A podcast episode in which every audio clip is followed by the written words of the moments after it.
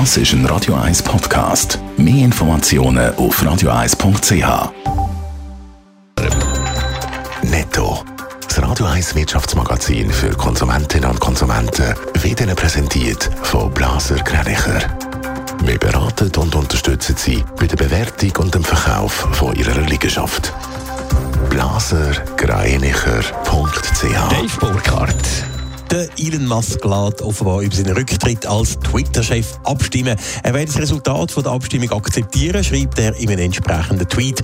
Vorher hat es wieder heftige Kritik an der neuen Twitter-Politik gegeben. So soll das Bewerben und Verlinken von Konkurrenzplattformen via Twitter-Accounts künftig verboten werden.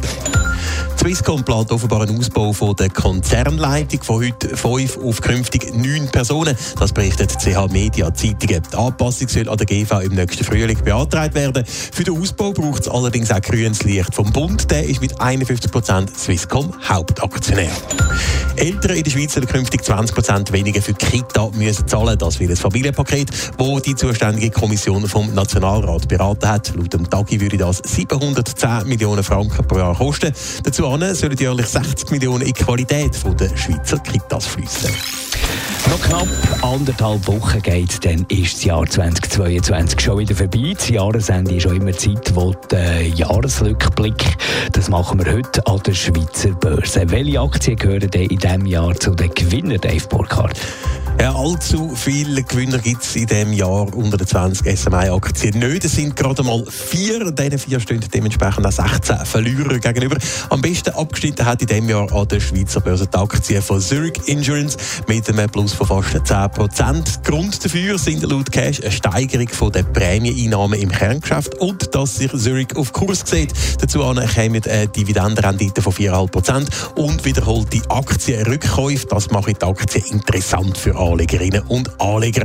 Die weiteren Gewinner die kommen aus ganz unterschiedlichen Branchen. Der Pharmakonzern Novartis zum Beispiel, der macht in diesem Jahr bei den Kursrenditen ein Plus von 5%. Die UBS und Holcim kommen auf je 1%. Aber eben, es gibt in diesem Jahr vor allem auch Verlierer am Schweizer Aktienmarkt. Das grösste Sorgenkind kommt aus dem Bankensektor. Genau, ein wenig überraschend geht die rote Laterne in diesem Jahr an die Credit Suisse. Ihre Kursrendite verzeichnet ein Minus von über 66 Prozent.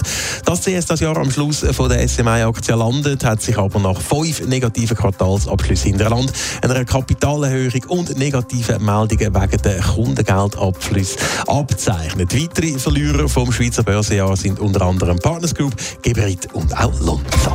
Netto, das Radio 1 Wirtschaftsmagazin für Konsumentinnen und Konsumenten.